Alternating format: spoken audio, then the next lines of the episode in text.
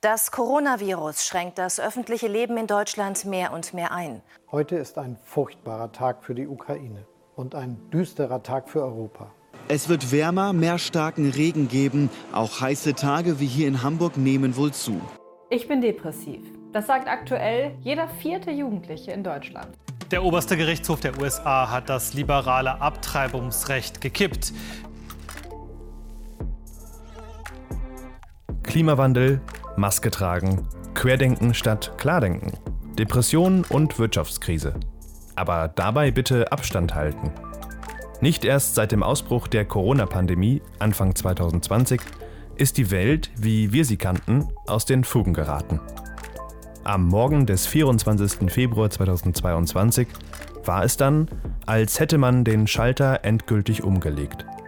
Es herrscht Krieg in Europa.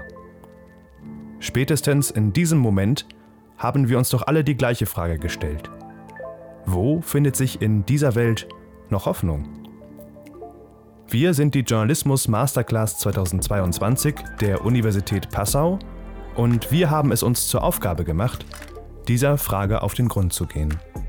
Hierfür sind wir durch ganz Deutschland, Österreich und sogar bis in die Ukraine gereist, haben Dutzende Interviews geführt und beeindruckende Persönlichkeiten kennengelernt. Das sind ihre Geschichten. Hey, ich bin Julia Tuchlinski und heiße dich herzlich willkommen zur heutigen Folge von Hoffnungsfunken. Für meinen Hoffnungsfunken habe ich drei Frauen getroffen, die aus der Ukraine geflüchtet sind. Dabei habe ich unter anderem auch festgestellt, dass sie das Asylverfahren vorerst überspringen durften und direkt ein Aufenthaltsrecht erhalten haben. Bei Geflüchteten aus anderen Ländern wie Syrien und Afghanistan ist das nicht der Fall. Sie müssen damals wie heute ein Asylverfahren durchlaufen, um ein Aufenthaltsrecht zu erhalten. Ich habe mich gefragt, warum das so ist, und deshalb spreche ich heute mit einem Migrationsforscher. Der Sozial- und Politikwissenschaftler leitet den Forschungsbereich beim Sachverständigenrat für Integration und Migration, kurz SVR. Der SVR versteht sich als unabhängiges Expertengremium der wissenschaftlichen Politikberatung und führt Analysen in den Bereichen Integration und Migration durch. Mein heutiger Gast wirkte an mehreren Publikationen zu Integrations- und Migrationspolitik mit und promovierte am Institut für Politikwissenschaft der Justus-Liebig-Universität Gießen über Beratungsprozesse in der deutschen Migrationspolitik. Berufliche Stationen waren unter anderem die Bundeszentrale für politische Bildung von 2003 bis 2008 und das Europäische Migrationsnetzwerk beim Bundesamt für Migration und Flüchtlinge von 2008 bis 2012. Herr Dr. Jan Schneider, ich freue mich, Sie heute hier begrüßen zu dürfen. Hallo, vielen Dank für die Einladung. Es freut mich sehr, dass Sie heute da sind. Heute geht es ja auch unter anderem um geflüchtete Menschen. Ströme von flüchtenden Menschen sind nicht erst seit diesem Jahr ein aktuelles Bild in Europa. Bereits in den Jahren 2015 und 2016 kamen Hunderttausende Menschen, vor allem syrische Männer, auf der Flucht nach Deutschland – so registrierte das EASY-System, das deutschlandweite Verteilungssystem für Asylsuchende, im Jahr 2015 rund 1,1 Millionen Zugänge von Asylsuchenden. Asylsuchende sind Menschen, die vorhaben, einen Asylantrag zu stellen. Durch den Fluchtstrom ist in Deutschland eine Krisensituation entstanden, die es zu bewältigen galt. Aufgrund des Krieges in der Ukraine ist in diesem Jahr erneut eine Welle von flüchtenden Menschen nach Deutschland gekommen. Nach Angaben des Bundesinnenministeriums wurden von Ende Februar bis zum 19. Juni 2022 rund 870.000 Menschen aus der Ukraine im deutschen Ausländerzentralregister registriert. Davon sind rund 67 Prozent Frauen. Um flüchtende Menschen jenseits des Asylverfahrens unbürokratisch aufzunehmen, kann die EU genauer gesagt der Rat für Justiz und Inneres, die sogenannte Massenzustromrichtlinie in Kraft setzen. Diese Richtlinie wurde jedoch nicht 2015 und 2016 für syrische Flüchtende aktiviert, sondern erst 2022 für ukrainische Flüchtende. Dadurch erhalten ukrainische Geflüchtete ein Aufenthaltsrecht für bis zu drei Jahre ohne Asylverfahren, eine sofortige Arbeitserlaubnis und einen Anspruch auf Sozialleistungen sowie Krankenversicherung, weshalb sie in Privatunterkünften wohnen dürfen. Anders als syrische Geflüchtete, wenn sie aufgrund des laufenden Asylverfahrens gesetzlich verpflichtet sind, zunächst in Aufnahmeeinrichtungen zu wohnen und nur mit einem gültigen Aufenthaltstitel oder einer Beschäftigungserlaubnis einer Arbeit nachgehen dürfen. Herr Schneider, können Sie sich erklären, warum die EU nicht schon 2015 oder 2016 die Massenzustromrichtlinie in Kraft gesetzt hat? Ja, also ich denke, man kann das erklären, äh, nicht nur im Rückblick, weil man äh, im Rückblick manchmal die Dinge gerade rücken kann, äh, die aus dem Moment raus vielleicht ein bisschen ungewöhnlich erscheinen, sondern auch mit Blick auf ähm, die Fakten. Sie haben es ja schon genannt. Wir müssen uns, glaube ich, zwei Dinge vergegenwärtigen. Wir hatten es ähm, jetzt mit, einer, mit einem akuten Kriegsbeginn zu tun, der direkt an der Grenze der Europäischen Union stattfand. Also es sind ja äh, Städte und Ortschaften äh, auch in der Nähe der polnischen Grenze ähm, äh, in der Ukraine bombardiert worden und es hat sich innerhalb von Tagen ein, ähm, und so heißt die Richtlinie in der etwas unglücklichen Übersetzung, Massenzustrom in Bewegung gesetzt auf das Territorium der Europäischen Union und das waren viele 10.000 Menschen pro Tag über verschiedene EU-Grenzen. Ähm, und das hat dazu geführt, dass diese, ähm, ja, Sie haben es glaube ich genannt, über 800.000 mittlerweile allein in Deutschland registriert sind in wenigen Wochen. Ähm, das ist nochmal eine ganz andere Dimension gewesen als das, was wir 2015, 16 beobachtet haben. Ähm, da hat es zwar dann auch, in der Summe waren das nachher über eine Million, aber es war doch über einen wesentlich längeren Zeitraum verteilt. Und es fing ja auch nicht erst im September 2015 an. Wir hatten ja schon in den Jahren 2013 und 2014 erhebliche Zuströme von ähm, Schutzsuchenden aus dem syrischen ähm, Bürgerkrieg. Und das ging dann nochmal steil nach oben, als sich über Ungarn und, und Österreich ähm, sozusagen große Gruppen in, in Richtung Bundesrepublik ähm, bewegt haben oder auch in Richtung Europa bewegt haben. Ähm, also das ist sozusagen der eine Unterschied, glaube ich, gewesen. Ähm, wir hatten doch innerhalb eines kürzeren Zeitraums, jetzt vor wenigen Wochen oder Monaten, erheblich mehr Menschen, die plötzlich äh, ihr Land verlassen haben und nicht mehr nur Binnenvertriebene waren, sondern äh, über die Grenzen in die Europäische Union ins unmittelbare Nachbarland kommen wollten. Und das ist auch der zweite Grund, mit dem man vielleicht erklären kann, dass es ähm, 2015, 16 nicht zur Aktivierung dieser, ähm, dieser sogenannten Massenzustromrichtlinie oder Richtlinie zur vorübergehenden Aufnahme, finde ich ein bisschen schöneren Titel, äh, warum es dazu damals nicht kam. Und das ist ähm, eben die Tatsache, dass äh, damals die Menschen äh, ja ganz überwiegend aus einem Drittstaat kamen, der zwischen dem Krisen- oder Kriegsstaat und der Europäischen Union lag, nämlich aus der Türkei. Und ähm, dass die Türkei zu diesem Zeitpunkt schon über drei Millionen Geflüchtete aus dem syrischen äh, Bürgerkrieg beherbergt hat und die aber dort unterversorgt waren. Es drohte ähm, jetzt auch eine Unterversorgung im Hinblick tatsächlich auf Nahrung, äh, ganz zu schweigen von ordentlicher Unterkunft oder Zugang zum Arbeitsmarkt.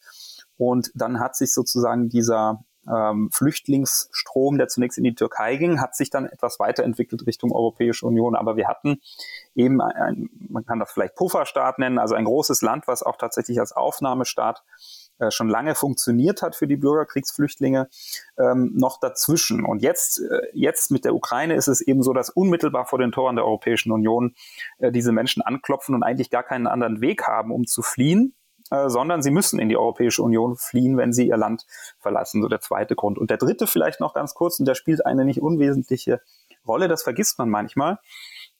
Äh, die Ukraine ähm, oder die Bürger der Ukraine genießen bereits seit einigen Jahren ähm, Visumfreiheit zur Einreise in die Europäische Union. Das heißt, sie benötigen ähm, kein Schengen-Visum, um sich hier ähm, aufzuhalten als Tourist oder als Besucher. Sie können bis zu drei Monate ohne Registrierung nur mit einem gültigen äh, tauglichen Pass einreisen. Und das haben sie natürlich gemacht. Das heißt, man hätte sie auch gar nicht dran hindern können, einzureisen. Und diese Gemengelage, ich habe jetzt mal die drei wichtigsten Faktoren genannt, haben eben dazu geführt, dass sehr schnell ähm, nach dem 24. Februar sich die Spitzen der Europäischen Union im Rat in Brüssel auf die Aktivierung dieser Richtlinie äh, geeinigt haben, weil eben auch viele EU-Mitgliedstaaten betroffen waren. Und diese politische Solidarität, das ist natürlich ein weiterer Grund. Ein Krieg, der äh, nicht so weit weg ist wie der in, in Syrien, der auch etwas weniger komplex ist als der Bürgerkrieg oder der Krieg in, in ähm, Syrien, nämlich ein Krieg vor der Haustür, wo äh, der Aggressor relativ klar ist, dort eben auch ähm, zusammenzustehen und gemeinsam so eine Entscheidung zu treffen. Und die Gründe zusammen können im Nachhinein schon ganz gut erklären, warum das damals nicht passiert ist, obwohl viele, auch Deutschland, sich dafür ausgesprochen haben, diese Richtlinie damals zu aktivieren. Und jetzt ist es eben sehr schnell passiert. Und warum ist es jetzt so schnell passiert? Naja, also ich denke, es, es liegt natürlich ein bisschen an der, an der Dynamik dieser Kriegsereignisse. Ähm, es wurden ja auch im diplomatischen und außenpolitischen Bereich wurde sehr schnell versucht, eine geschlossene europäische Antwort zu geben auf die Aggression Russlands gegen ein Land, was ähm, zwar noch nicht EU-Beitrittskandidat war, ähm, was aber nah an NATO und ähm, den Westen gebunden werden sollte. Und ich glaube, es ist auch ähm, Teil dieser Ratio zu sagen, wir versuchen eben auch bei der dramatischen Situation der Geflüchteten zusammenzustehen und eine gemeinsame europäische Antwort ganz schnell zu finden. Diesen Bedarf gab es sozusagen bei der Syrien-Krise nicht unbedingt, jedenfalls nicht so stark. Und ähm, darauf, glaube ich, kann man das zurückführen. Und ähm, einige Staaten, darunter Deutschland, aber vor allem die, ähm, die Ost-, mittel- und osteuropäischen EU-Mitgliedstaaten, Polen, Tschechien, äh, die Slowakei und Ungarn, die haben täglich, minütlich ähm, am eigenen Leib gespürt, was es bedeutet, wenn Hunderte und Tausende Menschen plötzlich die Grenze überschreiten und, ähm, und Schutz brauchen, Unterkunft brauchen, Versorgung brauchen. Und auch das hat sicherlich dazu beigetragen, dass, ähm, dass das sehr schnell ging in Brüssel. Finden Sie jetzt im Nachhinein, dass es die falsche Entscheidung war, nicht schon 2015 und 2016 diese Massenzustimmrichtlinie in Kraft gesetzt zu haben? Uff, das ist vielleicht eine Frage, die man, äh, die dann besser die Geschichtsschreiber oder die Historiker irgendwann beurteilen müssen als die, als die Sozial- und Politikwissenschaftler. Ähm, man kann natürlich sagen, es war, ähm, es war ungünstig auf aufgrund, also vor dem Hintergrund verschiedener Überlegungen. Un ungünstig war es eben deswegen, weil die Alternative zu so einem ähm, zu so einem kollektiven Verfahren, es ist ja ein kollektives Verfahren, also man definiert eine bestimmte Gruppe, in dem Fall äh, sind, es, sind es ja alle Staatsangehörigen gewesen der Ukraine, die ab einem bestimmten Zeitraum in die EU gekommen sind und gibt ihnen sozusagen ähm, kollektiv einen Schutztitel, ähm, der ja erstmal äh, nur eine kurze Zeit ist. Und äh, die Alternative dazu ist eben das individuelle Asylverfahren. Jeder hat ja bei einem, äh, bei einem Aufenthalt dann in der Europäischen Union die Möglichkeit, ähm, äh, Schutz zu beantragen. Und das wurde, das wurde ja auch von allen in der Regel dann gemacht. Ähm, was es natürlich erschwert hat, ist ähm, überhaupt hierher zu kommen. Denn äh, es gibt keinen sicheren Kanal für Schutzsuchende aus Drittstaaten, die nicht visumfrei einreisen können. Sie müssen dann quasi irregulär einreisen und das haben sie auch gemacht. Ähm, über das Mittelmeer überwiegend. Das war ja die, ähm, die Route über die Ägäis damals, ähm, über Griechenland und dann eben über die äh, Schengen-Grenzen innerhalb Europas ähm, weiterzureisen. Ähm, natürlich immer in sehr prekären Situationen, denn wenn es keine offiziellen Reisewege gibt, dann muss man inoffizielle Reisewege nehmen. Ähm, der erste Schritt war immer mit, ähm, mit Schleppern oder Schleusern, äh, die dann eben auch, äh, das Problem war in der Ägäis auch schon vorhanden, ist noch wesentlich gravierender im Mittelmeer bei den Menschen, die aus Afrika versuchen, in die EU zu kommen, das hat natürlich was mit Sicherheit zu tun. Ne? Und ähm, viele Menschen äh, kennen diese schrecklichen Todeszahlen aus dem, aus dem Mittelmeer, die sich leider äh, wöchentlich nach oben erhöhen. Auch in der Ägäis gab es viele Tote bei Bootsunglücken. Das darf man nicht vergessen. Und natürlich ähm, hätte man äh, diese Opfer äh, vermeiden können, wenn man eine sichere Brücke gehabt hätte oder eine Kollektivaufnahme. Äh, es war allerdings damals die Europäische Union äh, nicht fähig, sich so schnell auf sowas zu einigen. Ähm, der zweite Punkt, weswegen man natürlich sagen könnte, es war ein Fehler oder es war ungünstig, ist, dass ähm, die Verfahren, äh, die dann folgten, sehr viel länger dauern als so ein Kollektivverfahren wie bei der bei der Massenzustromrichtlinie. Also ein Asylverfahren muss man sich ja vorstellen als ein mehrmonatiger und mehrjähriger Prozess. Ähm, das ist damit verbunden, dass die Menschen dann auch so lange warten müssen, in der Regel in Erstaufnahmeeinrichtungen. Da können sie dann zwar irgendwann raus, sie können dann auch irgendwann arbeiten, aber es birgt vielfältige Einschränkungen, auch für die Familien, wenn die dabei waren. Und, ähm, und wenn man jetzt auf das Resultat schaut und sagt, naja, also von den Syrerinnen und Syrern, die 2015 und 16 gekommen sind, haben, ich denke mal, 98, 99 Prozent ähm, einen Schutztitel bekommen und äh, durften hier bleiben und sind zum großen Teil auch noch hier. Ähm, dann ja, hätte man das vorhergesehen, hätte man vermutlich leichter sich entscheiden können zu sagen, wir aktivieren das auch hier. Aber wie gesagt, äh, es war damals nicht annähernd diese Einigkeit unter den Mitgliedstaaten der Europäischen Union ähm, herzustellen, schon gar nicht in so kurzer Zeit. Wir haben ja jetzt schon gesehen, dass in diesen beiden Fluchtströmen Menschen unterschiedlicher Nationalitäten in die Europäische Union bzw. nach Deutschland gekommen sind. Unter anderem ja die ukrainischen Staatsangehörigen und auch vor allem die syrischen Staatsangehörigen. Auch im politischen Diskurs wird mitunter zwischen echten und unechten Geflüchteten differenziert wobei die ukrainischen Geflüchteten die echten und zum Beispiel die syrischen Geflüchteten die unechten darstellen.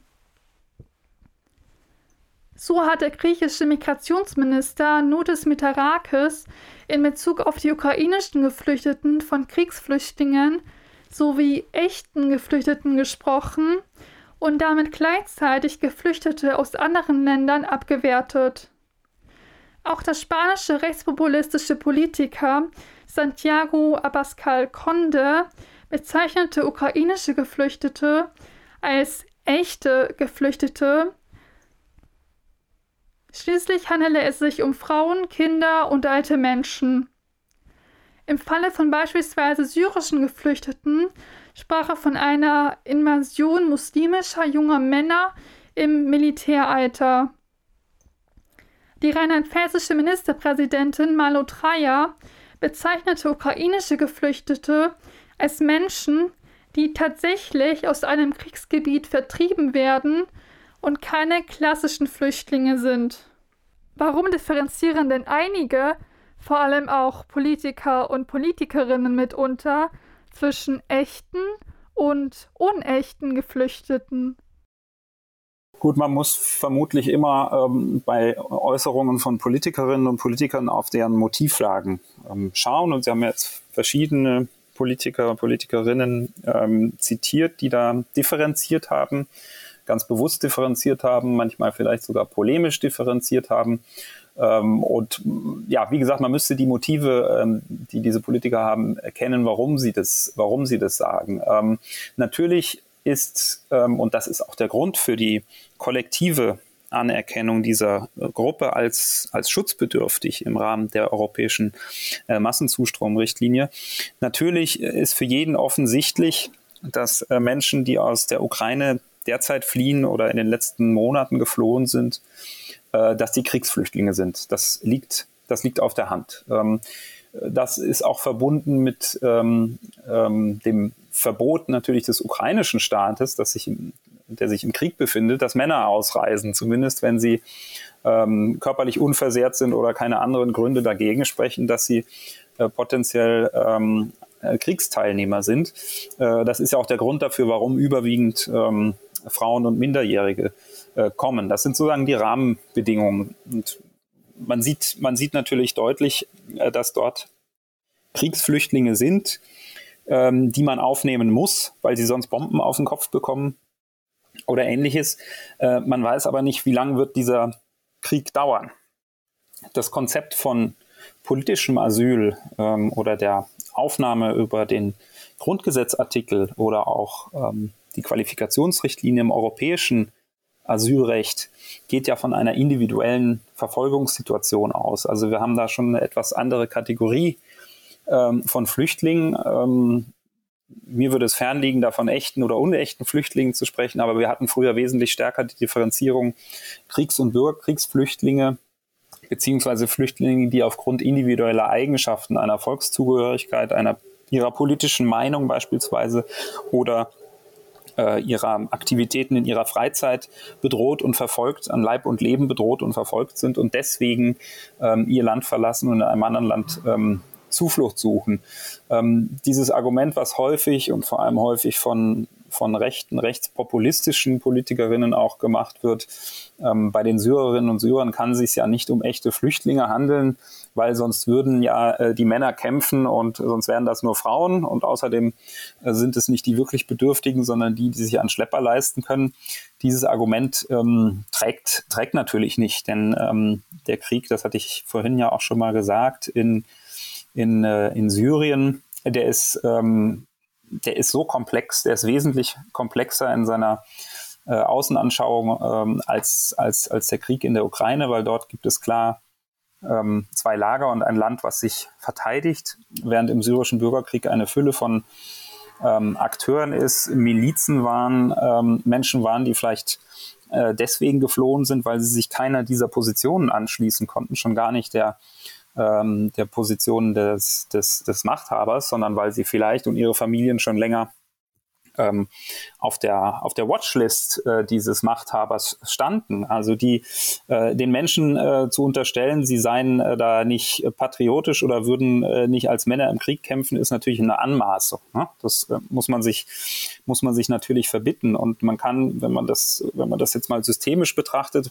bei dieser Flucht natürlich von einer anderen Flucht reden, nämlich von einer Flucht wo die äh, physisch stärkeren Menschen aus einer Familie gesagt haben, wir wagen das jetzt, wir geben jetzt das Geld aus, um die Schlepper zu bezahlen, damit wir äh, mit einem Boot über die Ägäis nach Europa kommen.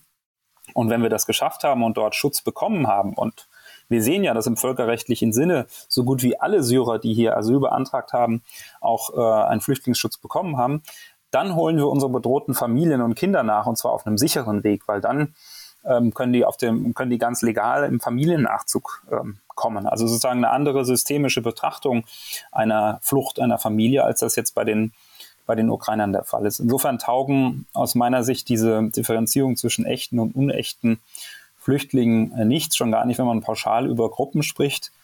Ähm, selbstverständlich sind alle Menschen, die ab dem 24. Februar aus der Ukraine geflohen sind, sind unmittelbare Flüchtlinge vor äh, kriegerischen Bedrohungen. Ähm, aber das heißt nicht, dass man über andere ebenso kollektiv urteilen könnte, dass äh, sie das nicht sind. Und äh, das Recht hat gezeigt und zeigt es immer noch vielfältig, äh, dass die Menschen aus dem syrischen Krieg und Bürgerkrieg eben auch Flüchtlinge sind. Und äh, das sind ja ausgiebige Prüfungen erstmal im Verwaltungsverfahren durch das Bundesamt, was sozusagen die Bedrohung oder auch die Verfolgung der Menschen feststellt. Und äh, auch wenn das Bundesamt im Verwaltungsverfahren zu dem Schluss kommt, ähm, hier liegt aus, aus Sicht des Amtes keine Verfolgung vor, gibt es immer noch den Rechtsweg und es gibt ähm, eine recht hohe Quote von angefochtenen Asylentscheidungen, die dazu führen, dass die Menschen da nachher per Verwaltungsgerichtsentscheid eben doch in Deutschland äh, bleiben dürfen, weil die Gerichte sagen, hier liegt doch ein Schutzbedarf vor. Teilweise hört man ja jetzt schon von tausenden ukrainischen Geflüchteten, die freiwillig in ihre teilweise noch besetzten Heimatstädte zurückkehren. Würden Sie sagen, dass ukrainische Geflüchtete daher eine niedrigere Tendenz haben, sich im Einwanderungsland niederzulassen als zum Beispiel syrische oder afghanische Geflüchtete? Ja, also wir kriegen ja jetzt mittlerweile so die, oder demnächst zumindest die ersten Ergebnisse auch von Befragungen. Also was sind die Motive der Menschen, die ähm, A hierbleiben oder B vielleicht auch zurückgehen. Wir selbst haben so eine Befragung noch nicht durchgeführt. Das ist sehr, sehr aufwendig und schwierig.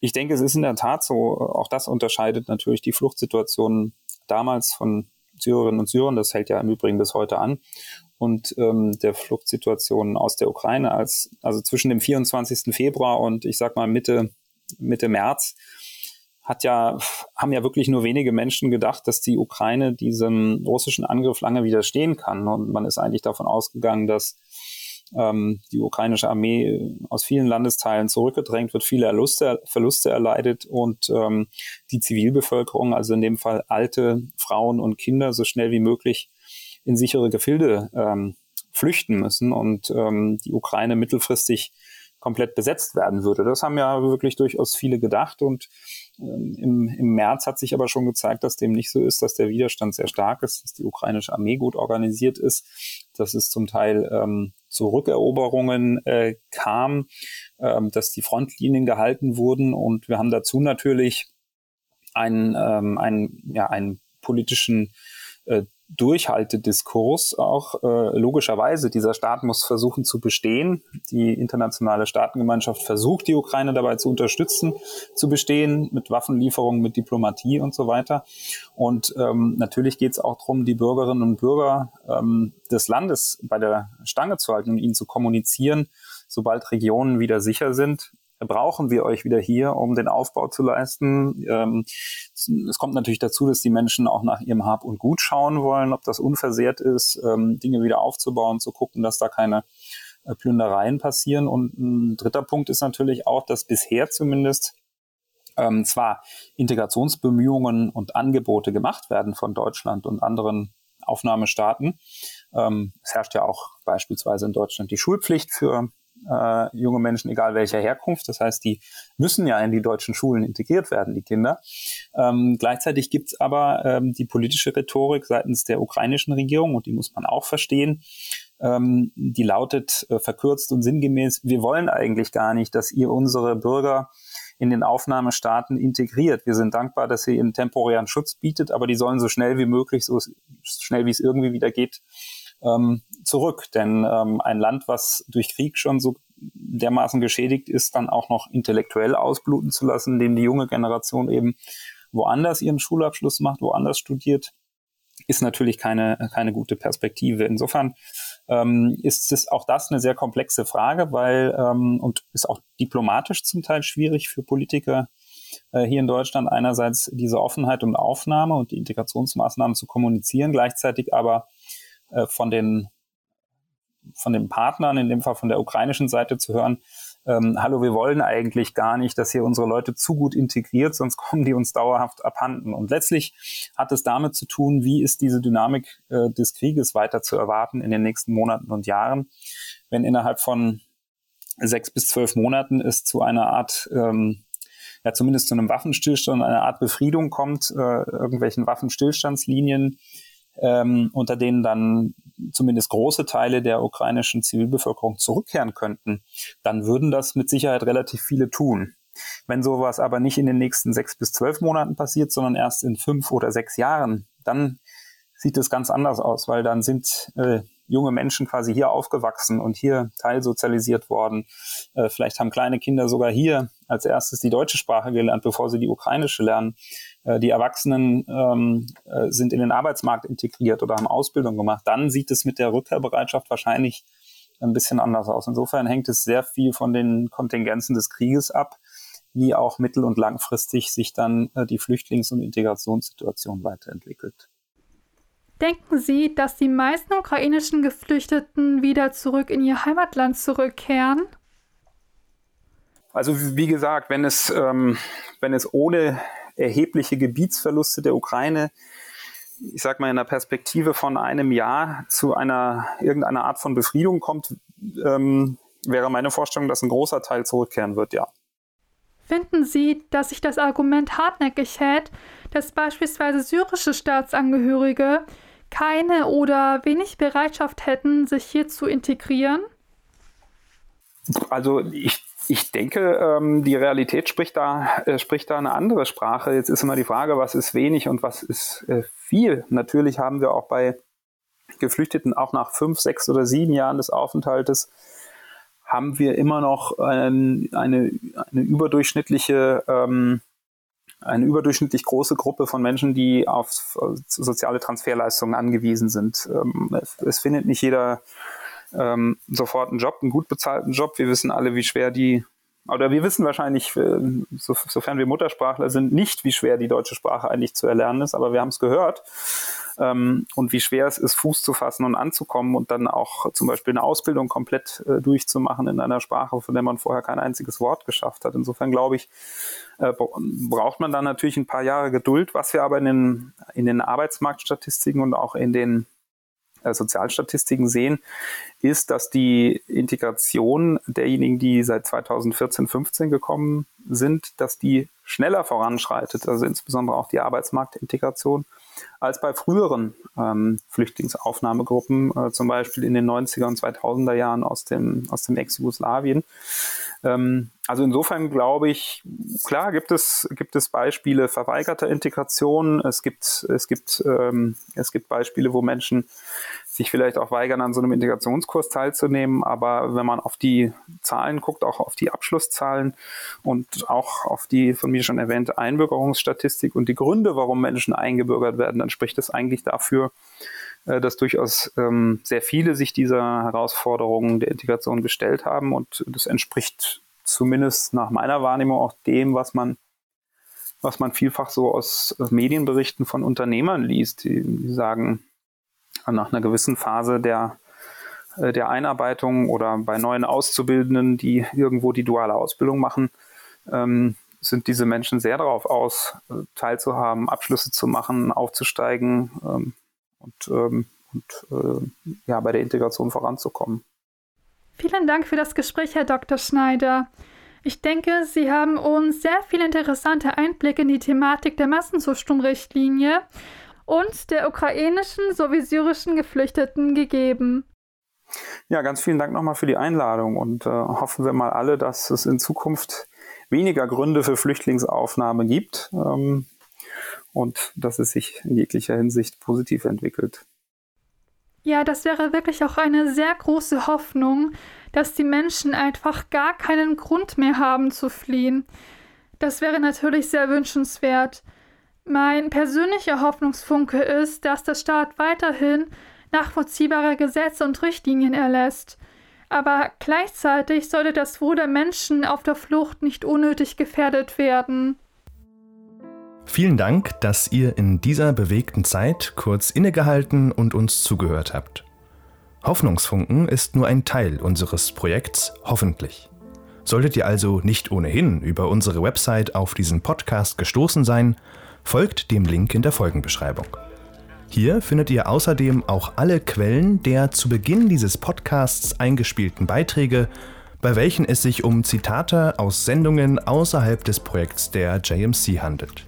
In diesem Sinne, macht's gut und verliert nie die Hoffnung.